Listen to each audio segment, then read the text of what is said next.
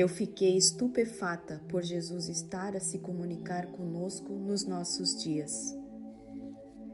Há 20 anos, em pleno trabalho, senti-me mal e fui levada para um hospital onde permaneci durante duas semanas. Jesus retirou-me para o deserto. Quando me dirigia para este local, dispus-me determinadamente a não falar com ninguém e dizia para comigo: Que ninguém se aproxime de mim, pois não vou falar com quem não conheço e nem quero conhecer. E continuava: Não faz sentido é até uma falta de educação começarmos com grandes cavaqueiras. Conversas informais. Com quem não conhecemos.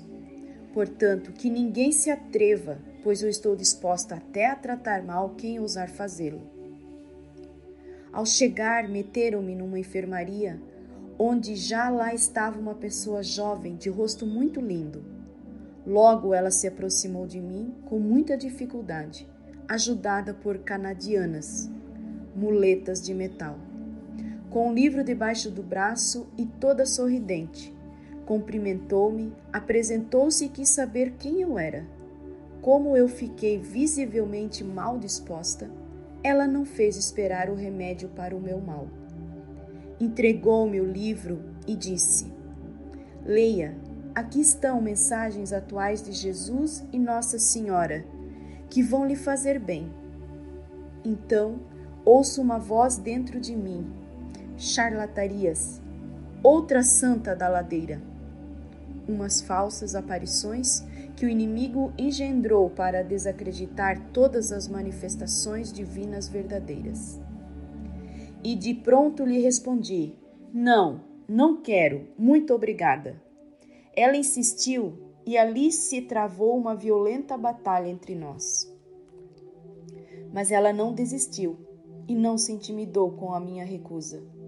Foi muito forte, não vacilou e muito menos me disse como eu diria: Bem, fica aqui o livro para quando quiser ler. Não obrigou-me a ver do que se tratava naquele exato momento. Primeiro dia, primeiro encontro, primeiro contato. Jesus não podia esperar. Portanto, ela, literalmente falando, obrigou-me a ler a verdadeira vida em Deus. Aqui cai por terra a teoria de que não se deve obrigar ninguém a ler. Bendita a hora em que o fizeram comigo. Outro aspecto eu quero salientar. Reparem na influência do adversário. Ele preparou-me para eu não ter acesso à carta de amor para a humanidade do nosso Deus. Para a grande alegria da minha mensageira, eu li e reli uma série de livros que ela tinha na posse dela. Mas eu chorava muito, queria ler e não podia, pois as lágrimas impediam-me de fazê-lo. E aquele anjo que estava ao pé de mim não tinha mais rosto para sorrir. Glórias ao Senhor. O que mais me surpreendeu nesta obra foi a presença real de Jesus e Nossa Senhora naquelas palavras. Eu fiquei estupefata por Jesus estar a comunicar conosco nos nossos dias. E que palavras tão lindas, meu Deus! Uma ficou gravadíssima no meu coração. Estais cansados? Ponde-vos a minhas costas eu vos levo. Lindo, lindo, lindo, glórias ao Senhor. Quando regressei à casa, apressadamente mostrei ao meu marido aquela maravilha. Resposta: recusa total. Uma montanha para ser deslocada. No dia seguinte, fui comprar uma Bíblia, um terço e procurar um padre para me confessar. Glórias a Deus. Depois, quis passar a mensagem a toda a gente, inclusive às minhas clientes, salão de beleza, minha atividade na época. Resultado? Ficaram ofendidas e foram abandonando uma a uma os meus serviços. Fui obrigada a fechar o meu negócio. Fui inspirada a fazer um curso superior e hoje me sirvo dele para evangelizar. Glórias ao Senhor. Mas nem todas as sementes ali lançadas se perderam. uma germinou.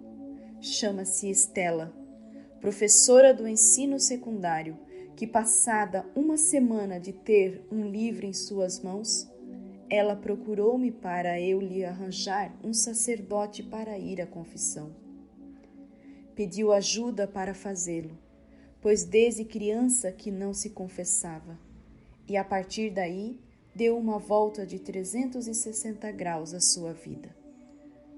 Passou a ajudar na paróquia, principalmente na catequese e na decoração da igreja. É artista plástica.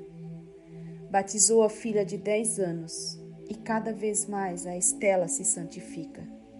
Glórias ao Senhor. Procurei um grupo de oração do qual comecei a fazer parte e logo falei de Vassula, mas fui brutalmente silenciado. A líder do grupo passou a sofrer de cancro no, no pulmão. A minha trajetória continua. Assim falei a um casal amigo e às minhas irmãs todos nós com filhos adolescentes, e toda a gente recusou e desprezou. Quando os nossos filhos se tornaram jovens, surgem os problemas. Tal como Jesus diz em a verdadeira vida em Deus: Se não vos arrependeis e não vos voltai para mim, precipitai-vos no abismo. E foi exatamente o que aconteceu. Devido à incredulidade e a troça que fizeram da palavra do Senhor, comemos o pão que o diabo amassou.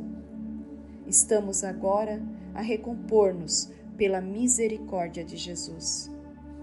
Mas a Estela e a Maria de Lourdes, uma amiga que conheceu e aceitou a obra antes de mim, tive conhecimento depois. Também com filhos da idade dos nossos, não sofreram desses desgostos. Glória ao Senhor.